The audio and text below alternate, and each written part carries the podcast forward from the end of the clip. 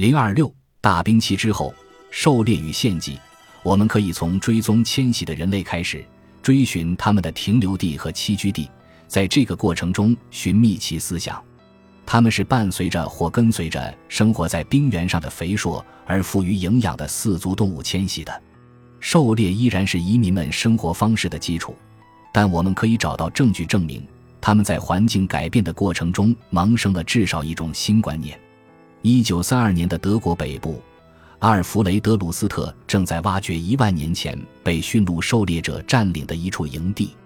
他并未发现期待找到的伟大艺术品的痕迹。然而，在三个湖泊中，他挖掘出三十头未被屠宰的巨大野兽的残骸，每一头都按照仪式被砍杀，肋骨中间则被放上巨石，沉入湖底。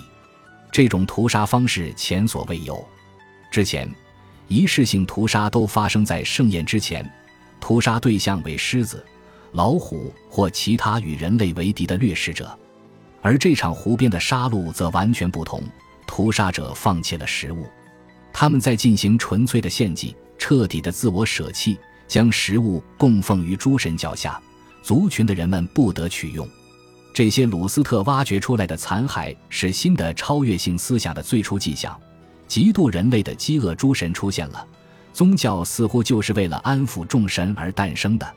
据我们所知，在之后的献祭中，献祭者和诸神通常会更平均地分享利益。族人可以享用祭品，吃诸神嫌弃的食物，住在为神的荣耀而搭建的建筑里，或者剥削供奉给神的劳力。人类学有一个有力的解释：馈赠通常可以建立互惠关系，并巩固彼此之间的关系。同理，馈赠也可能改善人际以外的关系，使神灵和人类信徒相通，连接圣灵和世俗世界，并提醒诸神注意世俗的需求和忧虑。如果献祭最初是作为和神灵交换礼物的方式而产生的，那信徒们彼此交换礼物一定也是合情合理的事。献祭的观念首次出现的时间也许大大早于我们所发现的证据。将这种观念和人类对气候变化危机的回应以及新宗教的崛起联系起来，可能不会显得突兀。我们已知的第一所神庙，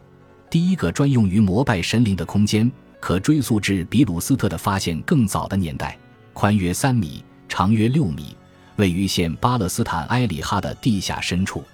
两个被打过孔的石块，似乎曾经用于支撑某个已经消失的神器，立于被朝圣者们细心打扫的地面上。献祭的观念也许会吸引一些潜在的信徒，因为替罪羊会将可能有破坏性的暴力转移到可控的渠道上。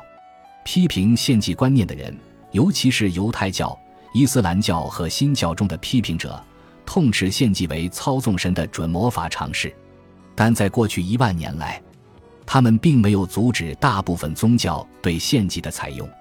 在此过程中，献祭渐渐被人们以相反或互补的方式接受，被视为对原罪的忏悔、对神的感恩和崇敬，或对宇宙和谐与强大的贡献，或被视为神圣的慷慨。通过给予和奉献来敬拜或模仿神。本集播放完毕，感谢您的收听，喜欢请订阅加关注，主页有更多精彩内容。